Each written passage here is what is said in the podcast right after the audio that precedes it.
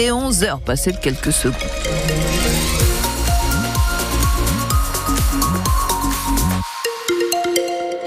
Les températures sont étonnantes. Aujourd'hui 10, 11 degrés. Demain, ça peut monter jusqu'à 17, 18 degrés.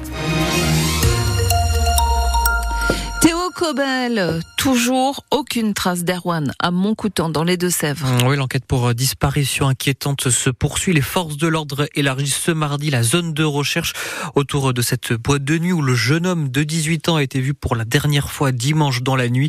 Une cellule psychologique vient aussi d'être mise en place à la demande des familles et des proches du jeune homme. On vous met les dernières informations et développements sur francebleu.fr. Dans la Vienne, le groupe scolaire Simon de Veille à nouveau vandalisé. C'est à Fontaine-le-Comte. La maire de la commune va d'ailleurs porter plainte ce week-end. La plaque de cette école a été volée. La photo de Simone Veil taguée, rayée. L'année dernière déjà, une croix gammée avait été taguée sur cet établissement, suscitant l'indignation. Il ne faut pas confondre vitesse et précipitation. Réponse ce matin du ministre de la Transition écologique Christophe Béchu aux agriculteurs.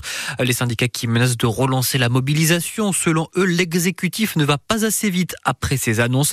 La Confédération paysanne appelle d'ailleurs un convoi de tracteurs demain entre Bressuire et Poitiers pour demander une meilleure rémunération du travail des paysans. Je dis c'est la coordination rurale qui prévoit une action à Poitiers.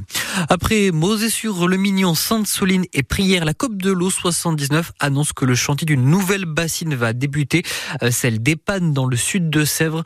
La pose des barrières de sécurité doit débuter dans la semaine. Le président de la COP de l'eau, euh, qui sera d'ailleurs l'invité de la rédaction de France Bleu Poitou demain, euh, Thierry Boudot, qui sera dans nos studios à 8h moins le quart.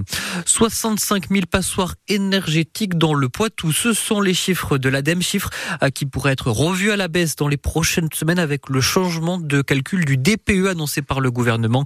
Une bonne nouvelle qui va soulager la pression sur le nombre de biens alloués. C'est féliciter la responsable d'une agence immobilière poitevine, euh, Karine Gendreau.